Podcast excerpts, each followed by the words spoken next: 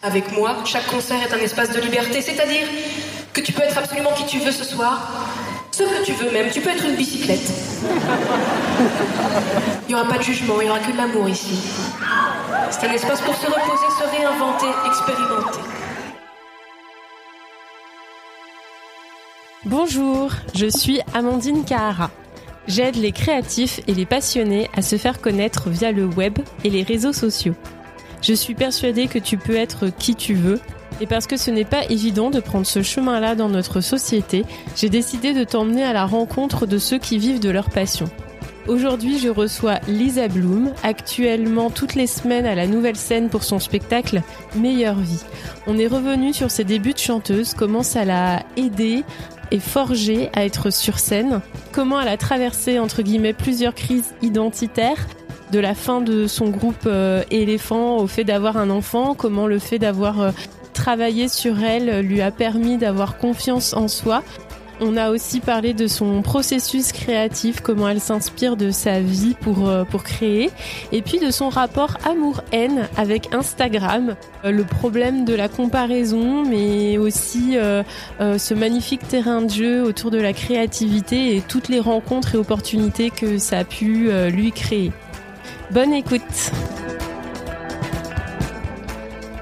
Donc aujourd'hui, je suis avec euh, Lisa Bloom. Lisa est comédienne, autrice, réalisatrice. Elle est aussi euh, chanteuse. Elle a eu un groupe où elle a sorti deux albums avec euh, François Vieilleville. Ville vieille, mais c'est presque ça. Donc le groupe Éléphant. elle a fait aussi un court métrage qui s'appelle Un volcan. Et surtout, elle est en ce moment, elle y a un spectacle aussi que tu avais fait avec Claire Assali Carrément. Euh, Sex Powerment.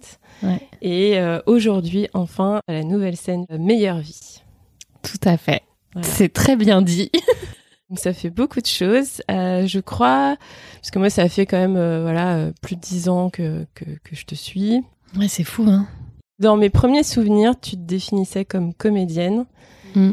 Et euh, du coup, bah, j'ai envie de savoir comment c'est arrivé dans ta vie cette envie d'être comédienne et est-ce que finalement la chanson c'était euh, un accident parce que là tu reviens à la, comédie. Ouais, c'est vrai que moi j'ai toujours voulu faire du théâtre, du cinéma. Euh, comment c'est venu? Alors ça c'est une bonne question. Un peu comme une évidence, c'est-à-dire que moi je me suis jamais demandé ce que j'allais faire de ma vie. Bah déjà au lycée, j'ai fait une section cinéma. J'étais déjà j'avais envie de jouer dans des films. J'ai eu tôt envie de faire ça et en même temps j'étais, je crois que j'étais très timide. Enfin, il y avait un truc un peu euh, complexe à l'intérieur de moi et euh, j'ai mis beaucoup beaucoup beaucoup de temps à vraiment assumer ce truc-là, ce désir si fort. Mais c'est vrai que du coup, déjà au lycée, tu vois, je, je faisais 10 euh, heures de cinéma par semaine en fait et c'était f 7 au bac, donc c'était énorme. J'ai réalisé un film. Euh, on avait des, on avait un oral, on devait analyser des films, on devait écrire un scénario et tout ça.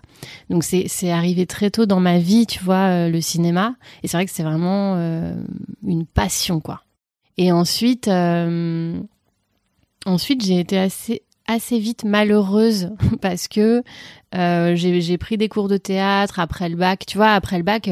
je suis allée deux semaines à la fac et je me suis barrée tellement c'était pas pour moi. J'ai jamais vraiment aimé l'école c'était pas un truc euh, qui me plaisait vachement d'être assise à une table et d'écouter, euh, voilà, et d'écrire des trucs et tout. Enfin, si, mais euh, aujourd'hui, je kiffe le faire chez moi pour écrire des scénarios ou des spectacles, mais c'est pas pareil. j'ai jamais aimé les notes, j'ai jamais aimé qu'on me dise c'est bien, c'est pas bien ce que tu fais, j'ai jamais supporté. Donc du coup, j'ai pris des cours de théâtre et je m'étais dit bah en cours de théâtre, je vais sûrement rencontrer des gens, tu sais, cette espèce de fantasme de tu vas te créer ta compagnie, enfin voilà. Mais ça s'est pas du tout passé comme ça parce que euh, je savais pas trop pourquoi j'étais là en fait. J'aimais pas tellement aller sur le plateau, j'avais peur, j'étais timide, enfin j'avais un truc de envie et douleur, tu vois. Euh, c'était assez particulier. Et très vite en fait, j'ai rencontré François et, euh, et lui il faisait de la musique. Et moi, j'avais toujours chanté aussi, euh, petite, euh, je connaissais par cœur toutes euh, les chansons d'Aznavour, de, enfin, tu vois, les, grands classiques français. j'ai toujours chanté, je, voilà. Et lui, en fait, bah, il faisait de la musique, donc très vite, ça s'est fait assez naturellement.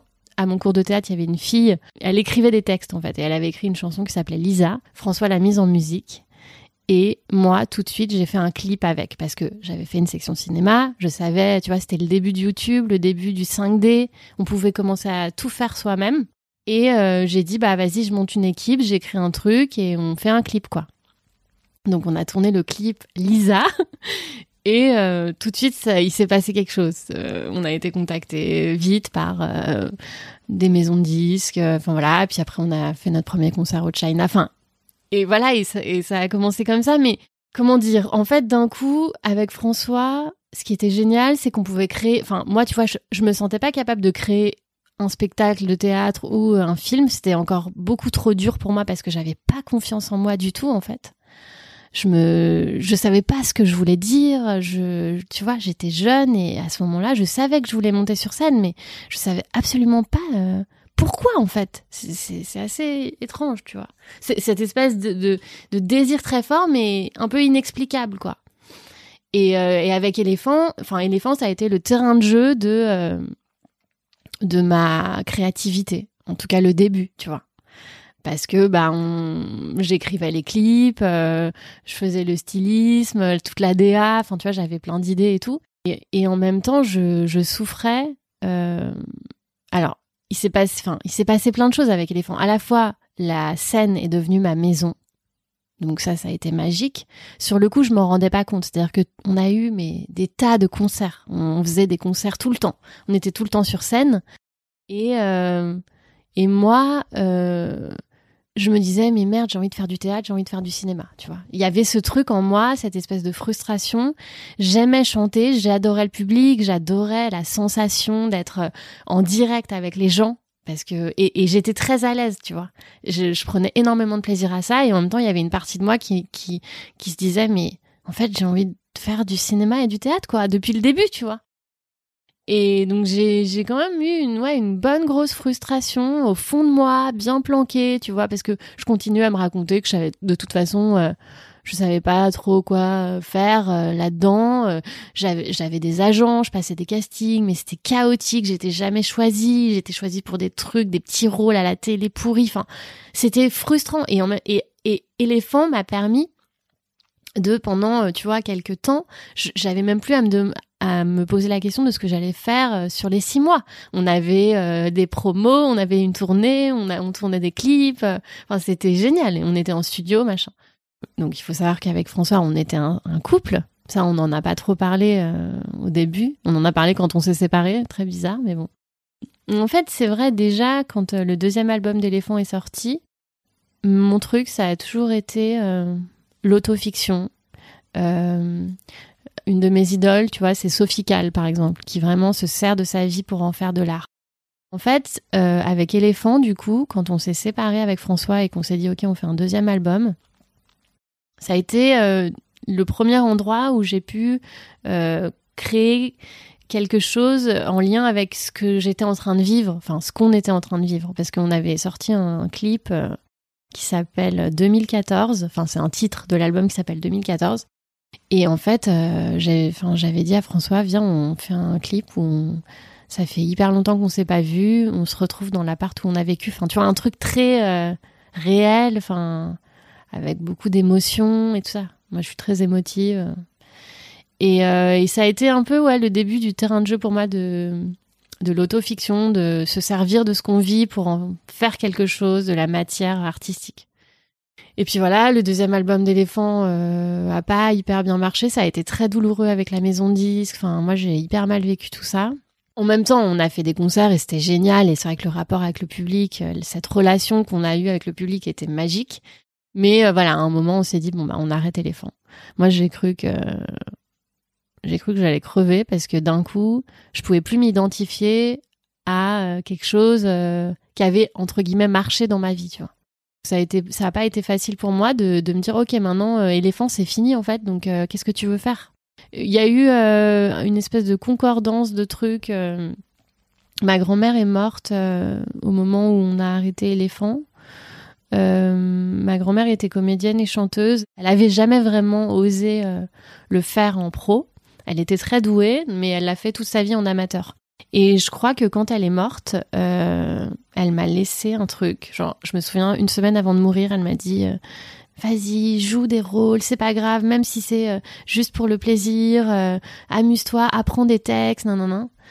Et, et voilà, et elle est partie, et j'ai vraiment eu l'impression qu'elle m'a laissé une espèce d'énergie incroyable. C'est vraiment très bizarre, hein, mais je l'ai ressenti très fort.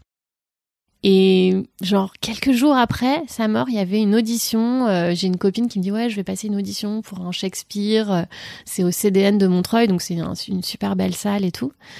Et euh, je me dis bah vas-y, je vais. Enfin, je pense à ma grand-mère et puis je me dis bah je vais apprendre. En fait, on, pouvait apprendre ce qu'on voulait de Shakespeare. Et moi, je me souviens qu'au conservatoire, je sais pas, sept ans avant. au conservatoire pas national mais j'étais dans un conservatoire d'arrondissement quand j'ai voilà quand j'ai commencé à faire du théâtre et euh, j'avais appris euh, une scène de Roméo et Juliette. Et en fait, j'ai relu Roméo et Juliette, tu vois, huit ans après, quoi. Et j'ai tout senti d'une autre façon. J'ai compris. Euh...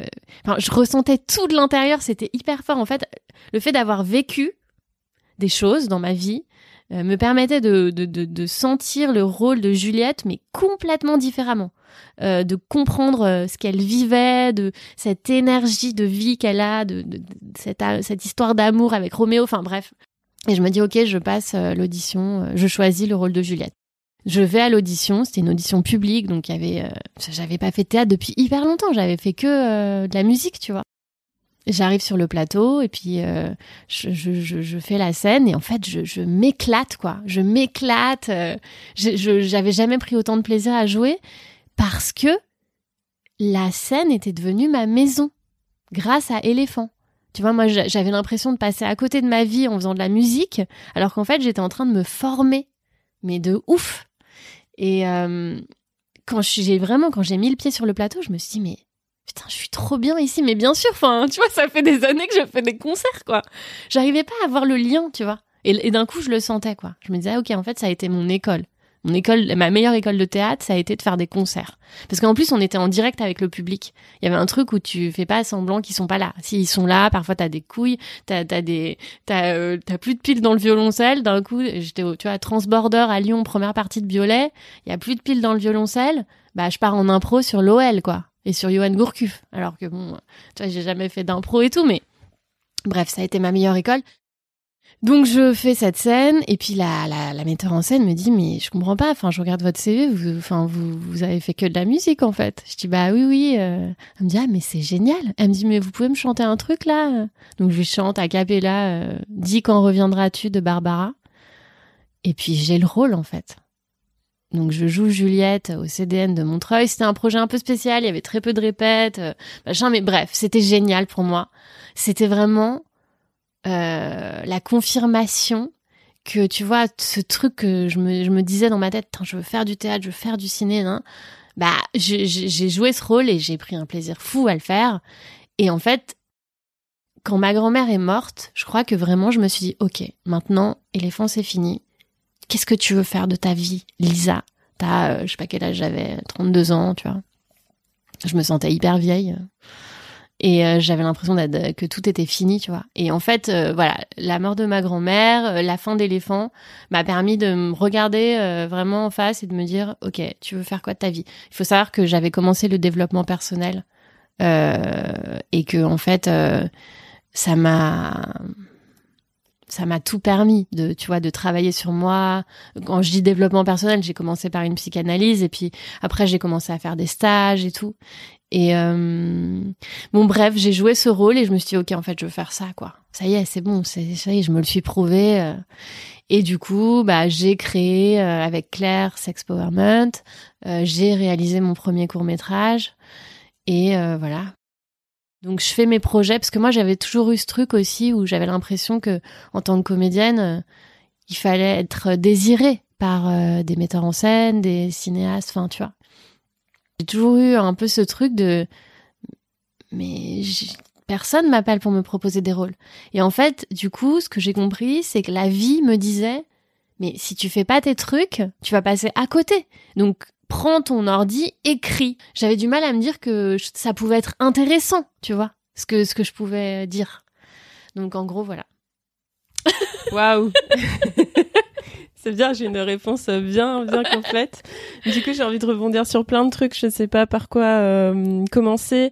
Tu dis quand même, euh, je, ça a toujours été là, le théâtre, euh, le cinéma, et puis après, pouf, comme ça, tu dis bon, bah ma grand-mère, en fait, c'est ce qu'elle faisait Ouais. en amateur. Et donc, du coup, finalement T'as été peut-être beaucoup influencé par euh, par ta culture euh, familiale, peut-être aussi qu'il y a eu des œuvres qui t'ont marqué quand t'étais plus jeune. Pas vraiment. Enfin, je voyais effectivement ma grand-mère euh, jouer dans des spectacles et ça me donnait hyper envie.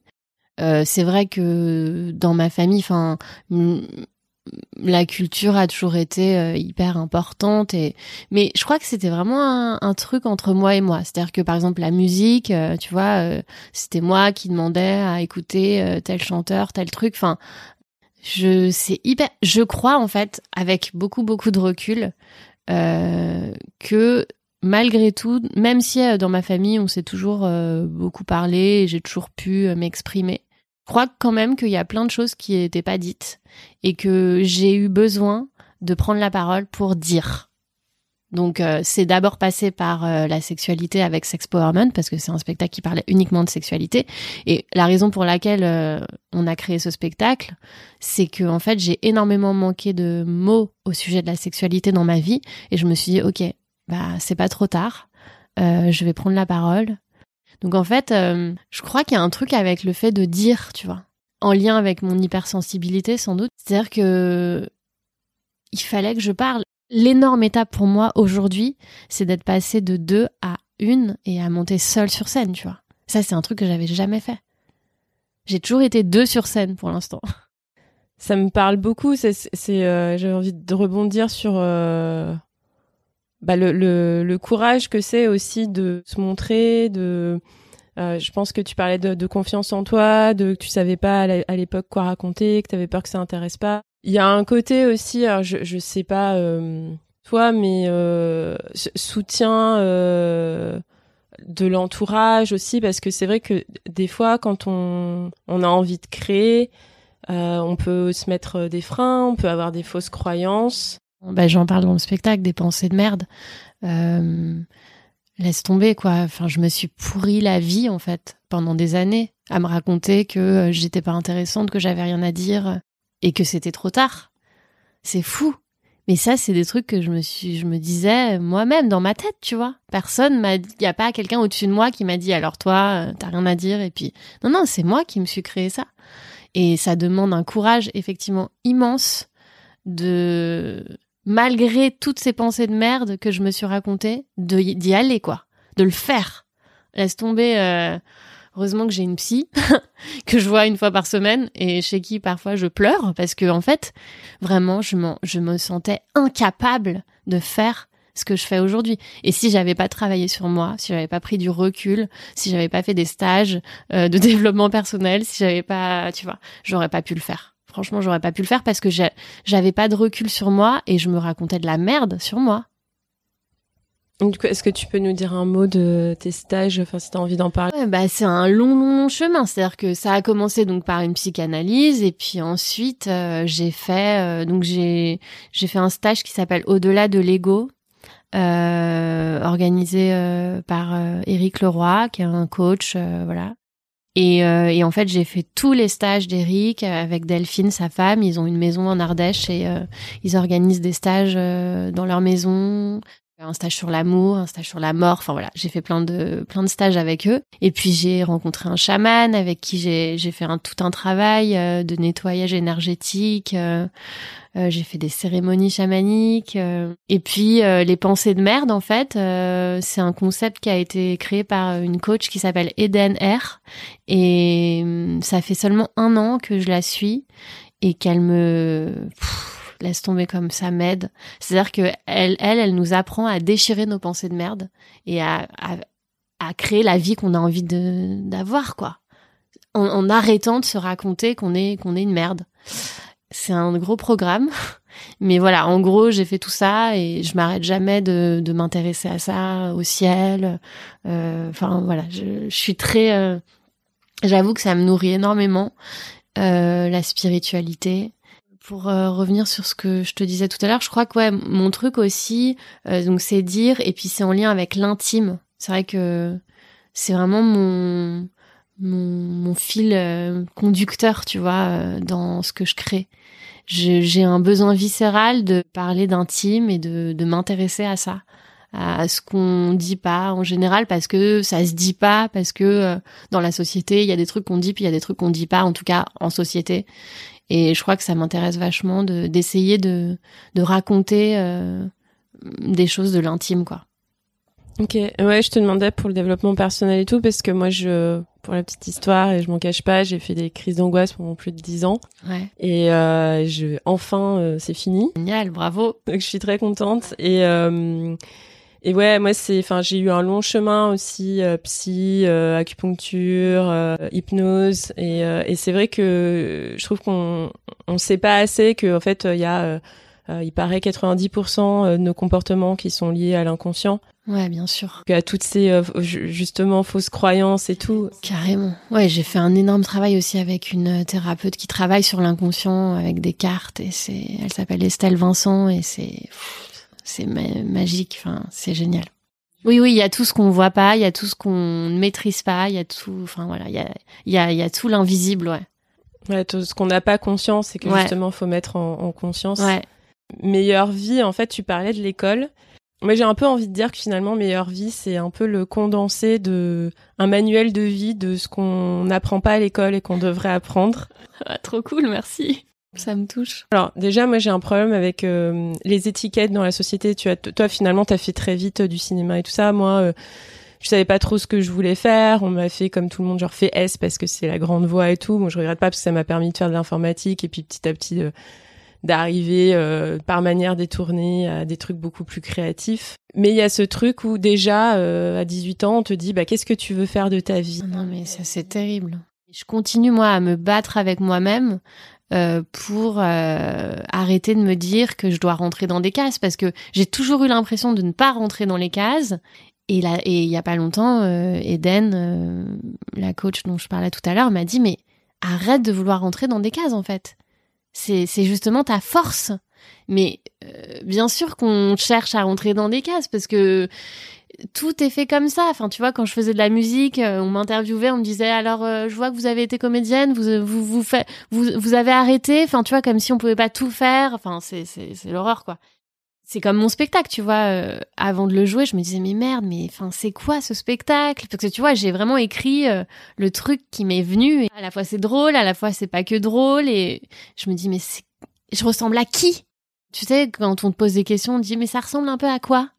Tu vois, ça ressemble à qui? Tu tu ça, tu vois ce truc là bah, c'est accepter de bah, de pas savoir en fait. Alors oui, il y a des gens qui vont me dire ah ça me fait penser à machin, ça me fait penser à un truc, mais je sais pas du tout euh, à, quelle famille j'appartiens en fait. Je je sais qu'il y a des gens que j'aime, que j'admire, tu vois, dans l'art, mais c'est pas du tout forcément des gens qui font ce que je fais. Euh, est-ce que, enfin, en même temps, t'as le droit de te ressembler à, toi-même. Ouais, ouais, mais enfin, je, pense que t'es d'accord avec moi. Il y a un truc où on cherche toujours à vouloir ressembler euh, ou faire partie de cette famille ou faire partie de ce truc. C'est pareil. Enfin, moi, je, je me bats aussi avec ce truc. Enfin, il faut choisir et tout. Et ben non, pourquoi, ouais. pourquoi choisir? Pourquoi on n'a pas le droit de d'être d'être tout quoi? Ouais. Bah du coup, ouais, pour parler un peu plus du du spectacle. Déjà, j'ai adoré parce que tu fais des citations euh, de livres qui sont extrêmement fortes, dont une euh, d'Emmanuel Carrère sur euh... ouais la peur de l'engagement. Ouais. Bah, je t'avoue qu'en fait, euh, dans ce spectacle, donc comme je te disais, j'ai pas pu faire autrement que d'y mettre tout ce que j'avais envie d'y mettre, c'est-à-dire sans me dire merde, mais ça ressemble pas à du à du one man show, du truc, du machin, je sais pas, du théâtre, du et du coup, je me suis dit j'ai envie euh, de partager aussi des, des morceaux de livres qui m'accompagnent, qui m'ont qui ont changé ma vie parce qu'il y a des livres qui changent la vie vraiment. Et oui, effectivement, cette phrase, enfin cette citation d'Emmanuel Carrère sur la peur de l'engagement, euh, quand je l'ai lu, enfin ma vie a changé, tu vois.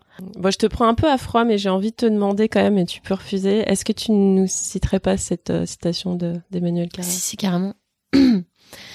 cette peur de l'engagement dont souffrent beaucoup les hommes, dont beaucoup de femmes se plaignent, cette peur en fait repose sur une appréhension lucide et même sage de la réalité, la conscience de l'impermanence des choses et des sentiments, de notre inaptitude à les maîtriser, du risque de n'être plus demain celui que nous sommes aujourd'hui. Et cela vaut aussi évidemment pour l'autre. Mais cette lucidité, cette sagesse sont paralysantes. Si on les écoutait, on ne ferait rien, ni projet, ni enfant. Pour faire quelque chose, pour vivre quelque chose, il faut consentir à ne pas anticiper, à ne pas calculer, à ne pas redouter de souffrir et de faire souffrir, courir le risque qu'aujourd'hui soit trahi par demain, se jeter à l'eau et nager. Merci beaucoup pour ce cadeau. Euh, ça m'a ému, ça m'a pris au trip ton spectacle parce que euh, je me suis retrouvée mille fois. Euh, moi aussi, je suis très sensible et je pense que comme beaucoup, j'ai j'ai envie de parler de ça parce que hum, tu parles dans ton spectacle en tant que femme, on, s'imagine le prince charmant qui va arriver et qui va nous sauver. Et c'est qu'on a été tous bercés par des Disney. Et j'ai entendu un un, podcast génial dont j'ai pas les refs, mais je mettrai en description et je t'enverrai sur euh, La Petite Sirène. Euh, il y a trois épisodes. Euh, c'est en anglais et en fait ils disent c'est quoi le problème avec La Petite Sirène? Parce que il y a plein de trucs qui sont incohérents. au départ, tu vois, quand tu demandes aux petites filles on s'identifie vachement à Ariel, elle est badass, elle veut partir sur le sable, machin et tout. Et puis d'un coup, c'est vrai que ben en fait on s'identifie jamais à Ariel qui a des jambes parce que ben en fait d'un coup, c'est vrai qu'elle devient neuneu, elle son, son obsession c'est juste d'embrasser le prince, tu vois. Bref, donc petite discrétion, mais c'est parce que moi, ça m'a vraiment, euh, je me suis dit, mais euh, oui, c'est quoi ce truc où d'un coup, elle devient neuneu, elle perd sa voix, bah tu vois, tu mm. parles de l'importance de, s'exprimer. Et, euh, et c'est exactement ça. Moi, évidemment, j'ai aussi des histoires d'amour où tu as l'impression de, de, de, crever. Tu parles de ton séjour à Rome et tu dis, bah, euh, on est toujours omnibulé par ce qui, ce qui ne va pas ou par la frustration. Comme tu étais sur scène avec éléphant, mais en fait, il y avait j'ai un millier de choses qui se passaient, qui, qui préparaient à la suite.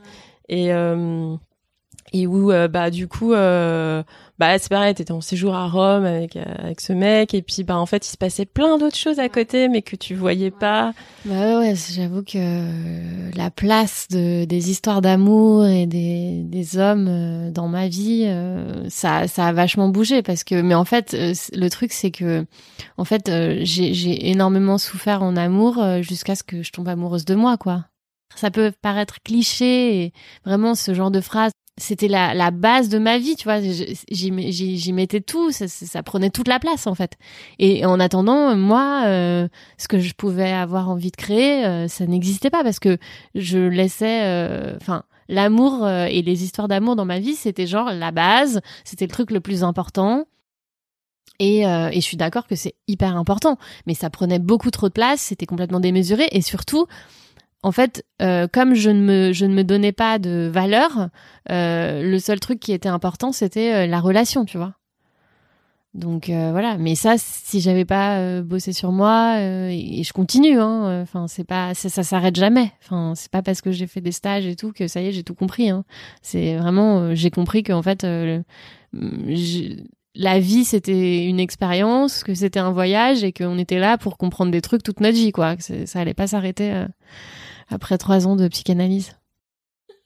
Ouais, c'est clair, on aimerait bien. Ouais, mais en fait non, on se ferait super chier et puis euh, on est là pour vivre des choses, pour euh, pour faire et pour se tromper, pour et en fait comme je dis dans le spectacle, en fait on se trompe pas, on on, on vit quoi, on on, on, fait des expériences et on est là pour ça en fait. Donc ça peut aussi euh, inclure de croire qu'on qu'on se plante ou qu'on rate alors qu'en fait on rate pas, on apprend quoi.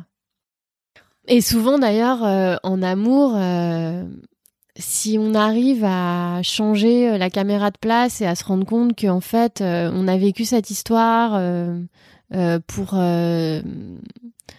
mieux se rencontrer soi-même en fait, pour mieux mettre des limites, pour tu vois, parce que c'est pas c'est parce qu'on est en relation avec l'autre qu'on qu'on peut évoluer aussi.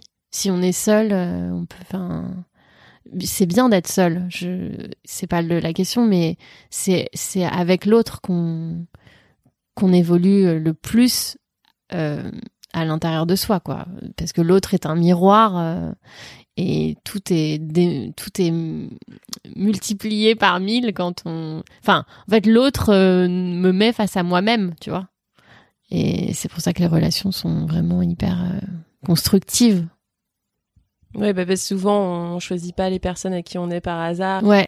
Il y a des schémas qui se rejouent. Ouais, exactement. Et, et, et du coup, euh, quand euh, ça fait cinq fois que on a une histoire euh, qui se passe vraiment, qui se termine vraiment pas bien, on peut se demander aussi euh, qu'est-ce que à l'intérieur de nous on n'a pas vu, on n'a pas autorisé, on s'est pas offert, parce que en fait, euh, à partir du moment où tu commences à avoir beaucoup de de, de douceur envers toi-même, parce que j'allais dire d'amour, mais en fait c'est tellement abstrait que c'est de douceur, de bienveillance.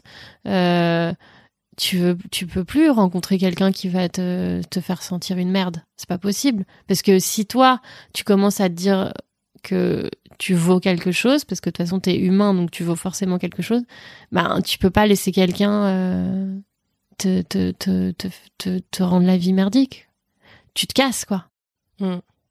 C'est pas facile, je sais. Hein.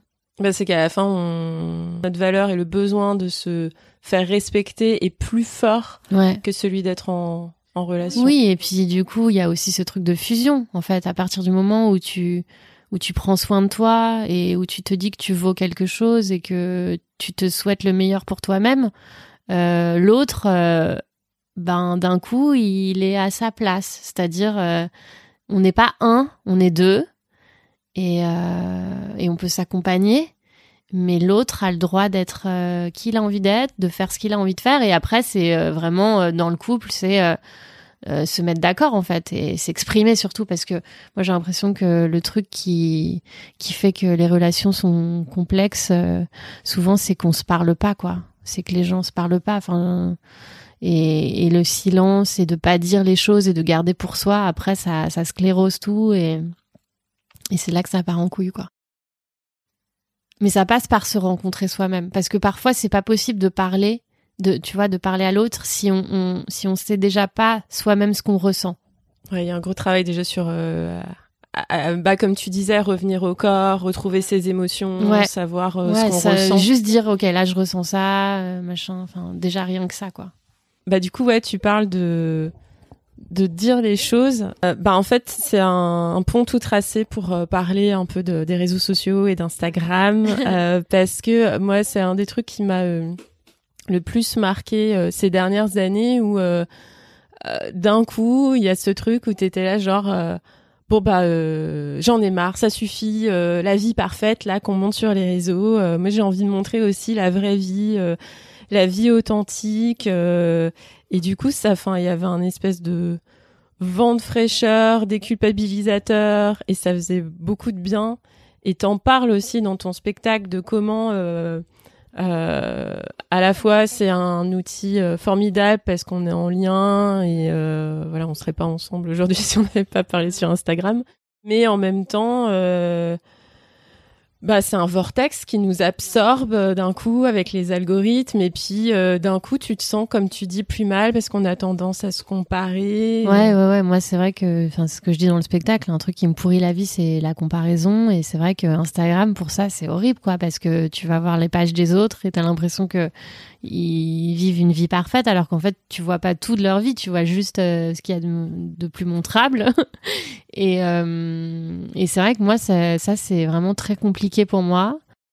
Je suis en quête de, plus de, douceur dans ma vie donc euh, enfin je ça va de mieux en mieux. Et puis surtout plus tu fais des trucs pour toi et moins tu vas voir ce que font les autres ou alors moins ça te fait du mal parce que en fait euh, à partir du moment où je crée, et ben je, je suis en mouvement. En fait, le problème avec Instagram, c'est si on passe euh, des, des, des heures euh, comme ça dans son canapé à regarder ce que font les autres et à avoir l'impression de, de de de pas savoir quoi faire de soi. Enfin, mais le problème, c'est que moi j'ai envie de dire, euh, euh, va marcher. Enfin, mets des baskets et va marcher quoi. Je je sais pas si Instagram, euh, oui, ça peut inspirer, mais jusqu'à jusqu'à quel point il y a quand même un truc ouais en lien avec le corps quoi, qui est nécessaire pour la création. Et, et c'est vrai que moi, en tout cas, ça peut un peu me, me, me shooter, quoi, dans le sens, euh, me rendre amorphe, quoi, euh, de, de, de, de traîner sur Instagram. ouais y a, parce qu'il y a un côté comme tu dis on est passif Ouais, c'est ça. Et en même temps, on se reçoit une vague de, bah, de vie rêvée, effectivement, des, des autres et tout. Et du coup, bah, c'est, hum, ça pousse pas à l'action en fait. Ça dépend. Je pense que ça peut aussi donner envie, voilà, de faire des choses. Hein. Euh, vraiment, c'est hyper complexe euh, les réseaux sociaux parce que il y a vraiment euh, des côtés très positifs et puis il y a aussi des côtés. ça dépend aussi de là où t'en es dans ta vie. Enfin, ça dépend de plein de choses, quoi. Mais c'est vrai que, en tout cas, pour moi, je sais que je fais attention de pas y aller trop, de pas trop me perdre là-dedans. Et comment tu arrives à trouver le juste milieu justement pour y être mais pas trop? Bah, depuis que j'ai un enfant, euh, c'est pas mal parce que du coup j'ai moins le temps d'y aller. En fait, c'est vraiment c'est le jour où tu dis ok en fait là euh, je sens que ça me fait pas du bien. J'ai besoin de faire un truc. Euh, j'ai besoin de changer quelque chose en fait tu vois dans comment je fonctionne. Et en fait mais du coup c'est très difficile je trouve. C'est vraiment un truc de ok je m'engage avec moi-même à aller moins sur Instagram. Il n'y a pas quelqu'un qui va venir te dire non, non, non, euh, tu vois, t'as plus 8 ans ou 12 ans et genre tes parents ils vont dire non, t'as pas le droit ou t'as le droit d'y aller que de telle heure à telle heure. Il y, a des, y a des applis qui existent pour te bloquer l'accès. Hein. J'ai jamais fait, mais. Est-ce que je peux te demander, on va faire une pause euh, ouverture de porte Ouais, je vais ouvrir la porte au chat. Parce qu'en fait, elle a son eau. Merci. Du coup, bah, tu disais qu'il y avait des aspects positifs. Et d'ailleurs, je me demande si le clip de de Lisa dont tu parlais, avec lequel euh, tout a un peu commencé au point de vue de la, de la musique, si c'était pas sur MySpace aussi que ça s'est un peu enflammé? Euh, ouais ouais si euh, carrément parce qu'on avait mis le clip sur YouTube et je me souviens à l'époque euh, c'était hallucinant d'ailleurs parce que c'était pas du tout une maison de disques enfin ça nous paraissait hyper stylé et pas du tout voilà mais Kitsune nous avait contacté parce qu'ils avaient vu notre clip sur YouTube tu vois le truc improbable quoi Kitsune, c'était vraiment un label électro et tout. On faisait de la pop en français. Enfin, ça c'est, on a finalement pas signé avec eux, mais euh, oui, oui, bien sûr que YouTube, évidemment, mais on sait. Enfin, je veux dire, c'est génial. Et, par rapport même, euh, on voit bien depuis quelque temps. Euh, le développement personnel sur euh, sur les réseaux euh, est en train de, de, de, trouver sa place et c'est magnifique quoi de pouvoir euh, suivre des coachs des gens qui font de la méditation machin qui te guident et c'est offert et enfin c'est trop bien. Et puis les nanas qui sont astrologues et qui te font qui te lisent le ciel le dimanche soir enfin c'est trop bien. Il y a, y a un côté vraiment génial. Donc là-dedans, c'est trouver euh, voilà l'équilibre, euh, le juste milieu, ce qui te fait du bien, ce qui te fait pas du bien. Moi, c'est surtout ça, c'est qu'en fait, depuis un depuis quelque temps, j'arrête de suivre les gens euh, qui me enfin tu vois avec qui je sens que ça me déprime parce que d'un coup je me compare je me trouve nulle bon bah arrête arrête d'aller voir cette euh, cette page en fait. Pour l'instant c'est ça. Peut-être que bientôt bah ce sera autre chose et je pourrai y retourner parce que j'aurai encore plus d'estime pour moi-même et euh, il y aura plus de problème. Mais pour l'instant euh, c'est fragile et donc bah ne suis pas les gens qui te font pas du bien quoi. C'est un peu la base. C'est comme en amour ou partout tu t'as pas envie de traîner avec des gens qui te font pas du bien, bah en fait sur Instagram c'est pareil, c'est un peu comme traîner avec des gens. Ouais, mais j'ai juste envie de rajouter parce que tu parlais de développement euh, personnel qui fleurit et c'est génial, mais de, de ce truc de aussi de revenir à l'autonomie, que parfois on a besoin de se faire accompagner, qu'il n'y a pas de recette magique et que et de tu parlais de, de boussole intérieure aussi dans ton spectacle. Bah c'est sûr que si tu commences à suivre tous les comptes en te disant que sans ça tu t'es perdu, oui, effectivement, c'est problématique.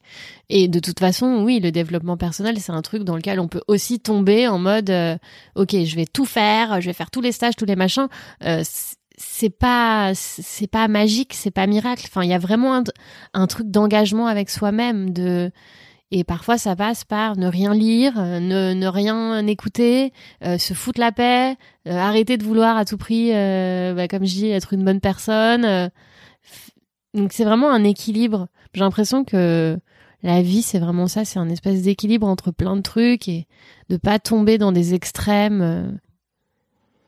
Et du coup, tu disais qu'il y avait des trucs, donc il y a ça de positif euh, sur Instagram, mais en tant que, on va dire, euh, consommatrice entre avec des gros guillemets.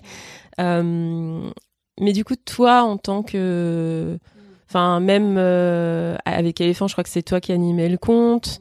là, du coup, t'as as ton compte personnel et tu tu fais d'ailleurs des super là pour la promo du spectacle. Moi, j'adore parce que en fait, on découvre petit à petit des trucs où euh, il y a cette affiche quand même hyper énigmatique de toi en train de manger des pâtes sur la plage. On sait là, what the fuck. Euh, en plus, c'est génial parce que tu nous offres un peu le making of du truc, les différentes versions de l'affiche. Euh, et du coup, on, dans le spectacle, on sait pourquoi. Donc ça, j'ai adoré le clin d'œil. Et puis, ben, c'est pareil, t'as des petites vidéos.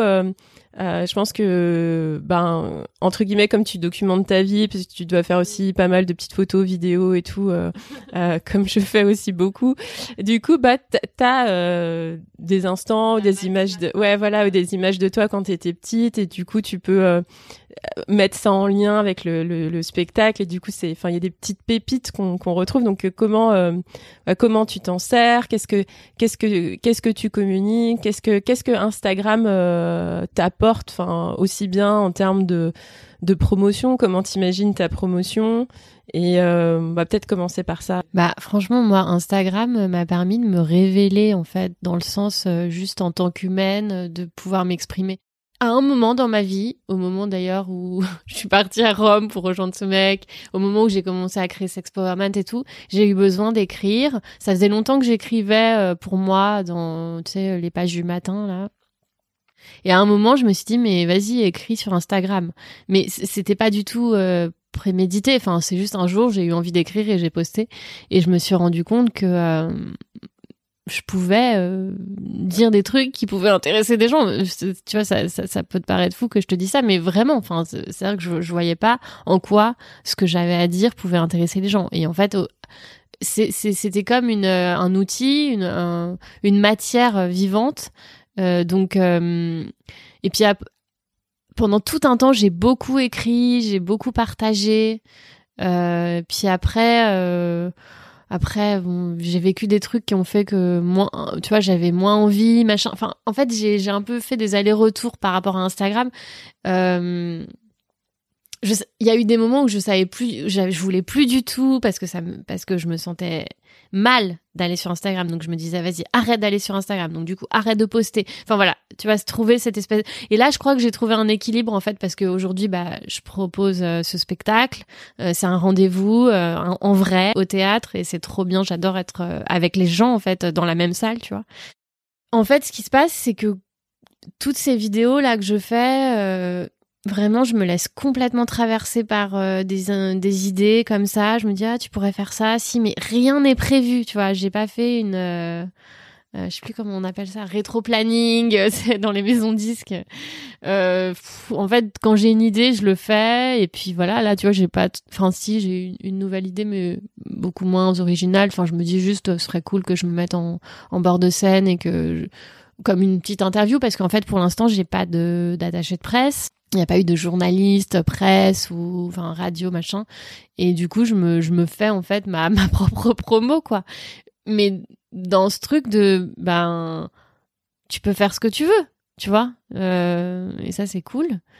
Donc euh, là je mais tu vois, je continue, c'est horrible hein, genre je me dis putain, j'ai pas assez de followers alors qu'en fait euh, j'ai pas beaucoup de followers mais en fait je me dis, mais si tu avais 10 000 followers et que tu commençais à recevoir des messages de gens, tu sais, qui sont là, mais en fait, qui n'ont pas spécialement envie d'être là. Il y a, y a, beaucoup ça sur Instagram. Quand tu commences à être beaucoup, beaucoup, beaucoup suivi, quand tu as 50 000, 100 000, 200 000 personnes qui te suivent, euh, parfois tu te fais agresser, quoi, parce qu'en fait, euh, les 200 000 personnes euh, sont là, mais il y en a, elles savent pas trop pourquoi elles sont là, il y en a, elles sont un peu désagréables. Et en fait, je me dis, mais moi qui suis tellement sensible, si d'un coup j'avais tellement de gens. Parce que déjà avec éléphant je me souviens sur YouTube euh, je me faisais insulter tu vois parce que je portais un short court nanana. On me disait bah putain elle vraiment euh, vraiment tu vois elle sait elle sait rien faire à part son cul enfin des trucs comme ça quoi. Voilà donc du coup euh, j'ai une très jolie communauté tu vois c'est très beau j'essaye d'envoyer de l'amour j'en reçois beaucoup c'est doux c'est pas intense je reçois pas 150 messages par jour. Voilà pour l'instant c'est ça en fait, comme tu dis, c'est pas c'est pas le nombre de followers qui compte, c'est aussi l'engagement de ta communauté. Bah, ce qui est fou, c'est que en fait, les gens qui sortent du spectacle, ils sont, enfin, ceux qui aiment le spectacle, en tout cas, ils en parlent d'une façon magnifique et en fait, euh, ça fait boule de neige parce que la salle, elle est remplie euh, et que, comme je te disais, j'ai pas de d'attaché de presse, euh, j'ai pas fait une télé ou un truc et, et, voilà, c'est c'est doux. les gens qui sont là, j'ai l'impression qu'ils sont heureux d'être là. Je dis pas du tout que c'est que grâce à Instagram que la salle est remplie, mais quand même il euh, y a beaucoup de gens qui disent ouais j'ai vu une story de machin. Et euh, et c'est assez c'est assez joli quoi. Comme ça. Instagram comme ça c'est assez joli.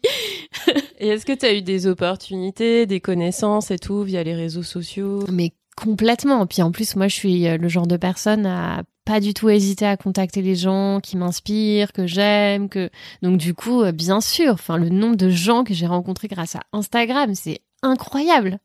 Et il y a des vraies, vraies rencontres. Euh, tu vois, je pense à une photographe qui s'appelle Sophie Ebrard que j'ai euh, contactée sur Instagram parce que je suis tombée sur sa page et machin. Et en fait, j'ai, elle racontait une histoire qu'elle avait vécue en tant que photographe euh, avec un bébé. Enfin, elle, elle venait d'avoir un bébé et ça m'a inspiré un film, tu vois. Donc j'ai écrit un film et Sophie, on s'est rencontrés. Elle habite à Amsterdam mais on s'est rencontrés et c'est une vraie histoire, quoi. Et, et, et c'est grâce à Instagram. Enfin, donc c'est vraiment super. Franchement, euh, on a une chance folle de pouvoir euh, entrer en contact avec qui on veut. Alors, je dis pas que tout le monde répond, bien sûr, mais tu vois, j'écris à des gens qui me répondent pas, mais je me dis c'est pas grave. Au pire, ils me répondent pas. C'est tout. Ça va. Il y aura pas. Il y aura pas plus.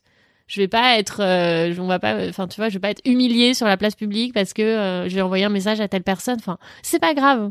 Donc du coup, je moi, je, je me laisse vachement traverser par mes intuitions. Quand j'ai une idée, je vais toujours au bout. Euh, enfin, j'essaye en tout cas. Et du coup, euh, tu vois, je, je contacte quelqu'un, je dis putain, j'ai pensé à toi pour ça, euh, machin. Là, je suis en train de créer une série avec un comédien et on est, on n'était pas, enfin, tu vois, grâce au réseau, on s'est, enfin voilà. Et non, ça peut être vraiment hyper enrichissant, quoi je trouve que vraiment le côté hyper positif des réseaux, c'est de pouvoir euh, ouais, entrer en contact avec les gens comme ça. C'est ouf. Moi, je trouve ça dingue. Tu vois, parfois, je vois le film de quelqu'un, euh, Monia Chokri, par exemple. tu vois, j'ai vu son film, j'ai fait une story. La meuf, elle me, elle m'envoie un message pour me remercier. Enfin, rien que ça, déjà. Tu vois, être au contact de l'énergie, en fait, de quelqu'un qui crée et qui m'inspire. C'est, je trouve ça fou. En fait, il y a un vrai, enfin je m'intéresse beaucoup à ça et je crois vachement aux énergies tu vois. Et donc tout peut se faire euh, pas forcément en, direct mais Instagram c'est aussi un canal quoi. Immense complètement mondial. Enfin tu vois on peut c'est fou. On est relié au monde entier avec Instagram. Bah puis je pense que comme tu dis c'est important aussi de communiquer, de, de pouvoir soutenir euh, des projets, la créativité, parce que justement, bah, comme tu disais, c'est pas évident de, non. donc du coup, quand tu as des premiers retours, des gens qui disent c'est bien, du coup, bah ça, ça c'est moteur quoi. Ouais, c'est super beau. Mm. Et du coup, tu parlais de, de films, de séries. Parle-nous un peu de tes. Ah bon, il y a déjà, il y a, il y a, y a quand même meilleure vie que. Ouais. Moi, j'aimerais, j'adorerais avoir en livre ouais, d'accord. voilà, je, je, fais ma commande. Ouais. C'est une super idée, hein. franchement, euh, je vais y réfléchir. Mais en plus, c'est pas, enfin, ça fait longtemps que je pense à ça. Je me souviens, il y avait une, éditrice qui, qui m'avait dit un jour, je suis sûre que t'as des trucs à dire. Enfin, faut que t'écrives et tout. C'est vrai que pour l'instant, j'ai vraiment besoin de de, de l'incarner, tu vois, de et, et, du coup, ben pour le coup, meilleure vie, euh, il y a une partie du spectacle que je voudrais adapter dans un long métrage. Enfin, je, je voudrais écrire un long métrage, l'histoire d'une jeune femme qui part, euh, voilà, un voyage initiatique, quoi. Et et euh, il y aurait un morceau de du spectacle dans le film, tu vois. Donc ça, c'est une grosse idée que j'ai. Maintenant, faut que je crée, quoi. Faut que j'écrive et tout. Et puis, ouais, une série. Euh... Et puis, une autre série. Mais tu, tu, tu, parlais dans le spectacle d'ailleurs que t'es tout le temps en ébullition et tout, et que pour toi, le plus dur finalement quand t'as été enceinte et que t'as eu euh, Big Up d'ailleurs pour ce moment où, j'ai tellement adoré ce moment. C'est à la fois effrayant et magnifique où euh, on t'entend euh, crier. Tu mets naissance à ton fils. Le jour où on m'a dit euh, bah là vous pouvez plus rien faire en fait, faut tout arrêter quoi, vraiment mais tout, mais ça m'était jamais arrivé de ma vie. Je et j'avais pas le choix, j'étais obligée de m'arrêter quoi. De et puis j'étais tellement fatiguée que de toute façon je pouvais même pas, tu vois, être avec mon ordi euh, sur euh, dans le lit et puis d'écrire je sais pas quoi. Enfin en fait, c'était terminé. Je devais tout arrêter. Et ça c'est vrai que c'est une une sacrée expérience quoi parce que d'un coup, je pouvais plus m'identifier à ce que je connaissais de moi, c'est-à-dire la meuf qui va à droite à gauche, qui lance des projets. Non, non, non. Non, en fait, là, je me retrouvais face à moi-même avec, euh, oui, un enfant dans le ventre et euh, l'incapacité de bouger, l'incapacité de... Parce qu'en plus, quand t'es enceinte, enfin moi, en tout cas, quand j'étais enceinte, j'avais, j'étais un peu embrumée, tu vois, il y a un truc où t'es en train de te transformer euh, sans te rendre compte... quand tu deviens mère, tu changes d'identité, t'es en crise identitaire très forte euh, ça s'appelle la matrescence et moi je l'ai vécu très fort et c'est un bouleversement quoi, total. Et c'est vrai que de se retrouver face à soi-même en se disant ok là je vais je vais plus faire euh, ce que j'ai l'habitude de faire, je vais plus euh, ouais, c'était super hein, pour moi parce que ça m'a vraiment calmé quoi. Parce que moi, j'ai toujours été hyper inquiète, tu vois, de à vouloir faire plein de trucs. Euh, euh, non, mais vraiment. Et puis, euh, et je pense que parfois, ça m'a vachement, ça m'a pas aidé, ça m'a porté préjudice dans cette peur, tu vois, de pas exister, de pas, de pas jouer dans des films, de pas rencontrer des réals, de pas machin. J'étais là à droite à gauche et je me souviens, j'ai un ami quand j'étais enceinte, il m'a, il m'a vu, il m'a dit putain, mais j'ai l'impression que ça t'a calmé quoi. Tu vois, il y a un truc qui s'est posé en moi de OK, qu'est-ce qui se passe si je si je n'existe plus en tant que euh, comédienne, artiste, machin, mais juste en tant que Lisa euh, humaine, tu vois, juste ça. Et euh, ouais, c'était très fondateur. Je rigolais parce que je me retrouve beaucoup en fait. c'est même pendant ton spectacle, il y a des moments où je rigolais parce que j'étais mais enfin et le, côté anxiété de aussi de du lendemain de ce contrôle alors qu'en fait on maîtrise rien. Bah oui oui et oui effectivement et c'est ça que euh, la vie m'a appris à travers euh, la grossesse c'est qu'en fait euh, arrête de chercher à tout maîtriser c'est et puis même quand je suis tombée enceinte parce que c'était pas prévu tu vois. Donc j'ai compris qu'en fait si je lâchais prise sur euh, ce que je dois faire, ce que je dois être, euh, et c'est en lien avec euh, ton, le nom de ton podcast, tu peux être qui tu veux. dans tu peux être qui tu veux, il y a être et il y a pas faire. Et j'ai parce que plusieurs fois j'ai un, énergéticien que je vais voir, il me dit, il me disait, t'as pas besoin de, de faire, t'as juste à être. Et ça veut dire d'un coup, bah, en fait, c'est hyper flippant pour quelqu'un comme moi parce que moi, je me suis toujours dit, bah, il faut faire, tu vois, pour euh, exister, pour créer, pour machin. Et non, en fait, euh, essaye de juste ne rien faire. Et tu vois, j'en ai bien la preuve, c'est que donc j'ai rien fait pendant un certain temps. Après, j'ai eu mon bébé et laisse tomber euh, le bouleversement total. Et puis j'étais éclatée de fatigue. C'était, enfin, j'hallucinais de voir des, des jeunes mères qui arrivaient déjà à reprendre des activités. Moi, j'étais incapable, quoi. Je pouvais pas du tout. Et en fait, au bout d'un moment, à force de, de juste être, euh, et ben l'inspiration est revenue et tout ça. Alors je dis pas bien sûr euh, quand tu dois payer ton loyer machin. Enfin moi j'étais intermittente et j'ai eu la chance d'avoir un congé maternité donc euh, j'ai pu tu vois pendant un certain temps ne pas faire ne pas faire en fait juste être. C'est pas toujours facile mais je pense qu'on peut toujours quand même euh, faire cet exercice là de euh, qu'est-ce qui se passe en fait si j'arrête de faire quoi? Et si je laisse la vie me m'envoyer des messages? Parce qu'en fait plus tu fais plus tu es en activité plus tu es en mouvement hein, et moins et moins tu reçois tu reçois vraiment les les infos de ton intuition qui te qui cette petite voix dans la tête là qui, qui te donne des idées qui te dit ouais tu devrais faire ça. Non franchement tu devrais pas faire ça. Et ça cette voix j'en parle dans le spectacle on l'écoute pas. On la, on lui laisse pas assez de place même dans des relations. Parfois, on rencontre quelqu'un et en fait, on veut absolument vivre une relation. On veut absolument être en couple parce qu'on veut absolument, euh, parce qu'on se dit que c'est comme ça qu'on va. Enfin, moi, en tout cas, c'est ça que j'ai vécu. Je me disais, j'étais avec quelqu'un, je me disais, je veux absolument, euh, voilà, avoir un enfant. Je veux absolument un, un. Et en fait, c'était pas la personne avec qui euh, c'était le mieux pour moi. Sauf que à force de trop faire et de trop vouloir, bah, je m'en rendais pas compte. Et voilà. Enfin, Toi, moi, ça m'a beaucoup parlé quand tu disais, enfin, ce, truc d'identité. Euh, parce que ça répond à plein de trucs, bah, aux étiquettes qu'on parlait, euh, rassurantes pour la société, le fait que quand tu changes, quand tu bouges, les gens ils, ils, ont peur, ils aiment pas trop. Et il y a ce truc aussi de ben déstabilisant pour les autres, mais aussi pour soi, de comme tu disais, bah j'ai incarné euh, éléphant pendant euh, X années et d'un coup, paf, plus rien. Et moi c'était pareil, j'ai genre euh, j'ai été euh, journaliste musicale et puis ça s'est arrêté et puis paf plus rien. Et à la fois j'étais frustrée par certains trucs euh, un peu pareil que toi tu vois avec la scène. Et en même temps j'étais à ma place. Et après bah qu'est-ce que qu'est-ce qu'on fait? Comment on se redéfinit? Et même même là euh, tu vois, je je bah moi je, je en fait, j'apprends maintenant que c'est c'est ok. Bah ouais, j'avais un blog, il est plus en ligne et c'est ok. Et mais bah j'ai un nouveau projet et qu'en fait bah c'est c'est ça la vie comme tu dis, c'est le mouvement. Mais euh... mais en plus, ce que je trouve assez fou, c'est que en fait, on croit que dans la vie, on vit des trucs, tu vois, genre on a un boulot, puis on change de boulot, et, le truc s'arrête. Mais en fait, il y a rien qui s'arrête. C'est une espèce de continuité totale. C'est un chemin.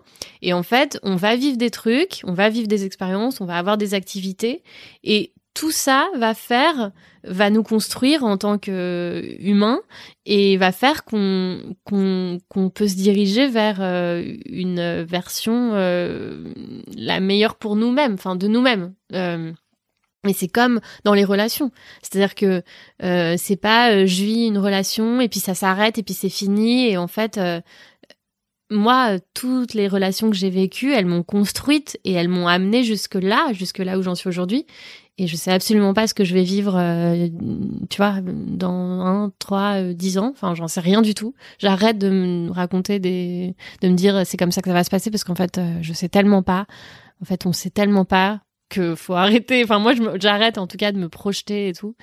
Et enfin, un minimum, bien sûr, surtout quand t'as un enfant, mais ce truc de se dire euh, c'est comme ça que ma vie va se passer, mais en fait, enfin, c'est déprimant de se dire euh, que c'est comme ça que la vie va se passer parce que elle peut se passer de un million de façons qu'on n'imagine même pas. Mais en tout cas, par rapport aux activités, je me rends compte que on est unique. Donc de toute façon, on ne pourra pas ressembler à la personne à qui on a absolument envie de ressembler. Vaut mieux avoir envie de ressembler, je te dis, à la meilleure version de, de nous-mêmes, quoi. Et, encore, qu'est-ce que ça veut dire? Je n'en sais rien, parce que meilleur... Euh, ouais. Bref, mais en tout cas, ce truc de... C'est parce que j'ai vécu tout ce que j'ai vécu que je suis là aujourd'hui et je peux décider, en fait, de Enfin, en fait, on, peut tout, on peut tout changer, on peut tout euh, transformer. ça, j'en suis certaine, quoi. Certaine, certaine. Et c'est génial de se dire ça que même quand tu es dans une situation qui te paraît mais la pire situation de la terre, ça va, ça va bouger. Qu'est-ce que tu aurais euh, comme euh, comme conseil pour ceux qui nous écoutent justement, qui sont peut-être en crise d'identité, mmh. qui savent pas qui ils sont, ce qu'ils veulent?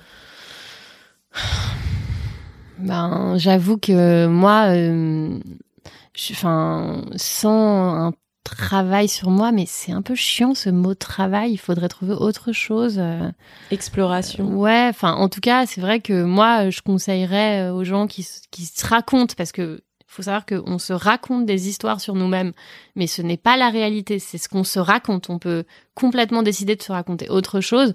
Bah, quelqu'un, par exemple, comme Franck Lobvet, je sais pas si tu as lu ses livres, moi j'avoue que je trouve ça vraiment génial, c'est-à-dire qu'il propose de changer euh, l'axe de ce qu'on se raconte, en fait, de, de voir le truc autrement.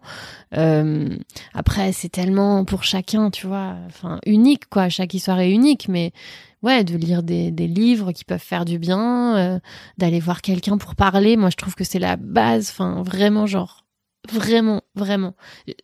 Peut-être qu'il y a des gens qui vont se dire, bah non, pas du tout, mais pour moi, oui. C'est-à-dire que vraiment, d'aller parler à quelqu'un, si vraiment, euh, quand on n'a pas d'argent, je crois qu'il y a des séances qui peuvent être remboursées. Euh, enfin, on a toujours la possibilité. De toute façon, Parler, ça veut dire pas forcément tout de suite aller voir un psy, c'est déjà dire euh, ça va pas, je me sens pas bien, non, non, non. Et après, euh, le truc, c'est de trouver en soi euh, une sorte de foi, quoi, qui, qui, va, qui va te dire que ça va pas durer, en fait, donc que tu peux transformer. c'est un peu difficile de, de, faire un truc général, enfin, de parler en général de ça, mais, mais c'est vrai que moi quand on s'est séparé avec François, euh, ça a été le début pour moi de, de, de, de ma rencontre euh, profonde avec moi-même, quoi. C'est-à-dire que d'un coup, euh, je sais, enfin, moi, j'avais l'impression de, pas du tout exister euh, sans euh, cette étiquette de chanteuse d'éléphant, machin, et puis meuf de, du mec qui fait éléphant, tu vois, parce que j'avais vraiment l'impression que, que la raison pour laquelle ça avait marché, c'était grâce à lui, tu vois. Je me, enfin, j'avais vachement de mal à me dire que c'était autant grâce à moi qu'à lui. Et donc, à ce moment-là, ouais, euh, aller voir un psy, euh, j'avoue que, enfin, de toute façon, je pouvais pas faire autrement. C'est-à-dire que soit je, tombais en dépression, tu vois. Donc, euh, ouais, moi, je conseille vraiment d'aller parler à quelqu'un, de, voir quelqu'un, ouais. Ça, me- ça me parle ce que tu, ce que tu dis. Un peu vécu la même chose. Du coup, bah, tu parlais d'éléphant, ça, ça fait un pont avec, je pense, ma dernière question sur l'esthétique, parce que moi, justement, enfin, maintenant, ça fait sens euh, que tu me disais, bah, que tu avais déjà euh, réalisé euh, des films et tout ça, mais moi, je me souviens, je me souviens, je me souviens plus du titre du premier single, c'est Collective Mon Amour, Ouais. où euh, vous étiez euh, dans Ah une non, c'était rien. à rien, Ouais. voilà. dans une décapotable. euh. Vous êtes allé à la mer. Enfin, en fait, on sentait le, le clip fait entre guillemets avec trois francs sous. Mais putain, une esthétique Ouais. de ouf malade. Et moi, c'est ça euh, tout de suite que j'ai adoré dans votre projet. C'est, euh, enfin, il y avait une puissance euh, esthétique et on sentait ce truc genre, euh, on lâche rien, Mm. on y va, on fait. C'est pas parce qu'on a beaucoup, on n'a pas beaucoup de Mais moyens. c'est vrai que tu vois, euh, tout à l'heure je te disais, euh, moi je suis du genre à envoyer des messages et tout machin et à oser en fait. et en fait à l'époque c'était déjà ce que je faisais. C'est-à-dire qu'en plus moi faut savoir que donc éléphant c'était un projet musical. Moi à la base je voulais pas faire de musique donc en fait au sein d'éléphant j'étais hyper libre. J'en avais rien à foutre qu'on me dise euh, non, tu vois. Donc c'est la raison pour laquelle on a fait les premières parties de Benjamin Violet. C'est parce que je suis allée lui parler en fait à la fin d'un concert. C'est j'ai une copine qui le connaissait et je lui ai dit bah salut. Tu vois, à l'époque, on gravait encore des CD euh, et je lui ai donné un, un CD gravé avec des gommettes écrit éléphant au, au feutre, quoi. Et, et en fait, dans le même genre, on n'avait pas de maison de disque, on n'avait rien et j'ai contacté euh, Castelbajac. Tu vois, je le connaissais pas du tout. C'était sur Facebook, tu pouvais écrire à Jean-Charles de Castelbajac. Et ben, je l'ai contacté, je lui ai dit bonjour, on voudrait faire un clip, on n'a pas d'argent, est-ce que vous pouvez nous prêter des fringues? Et en fait, il m'a répondu. Il m'a dit oui.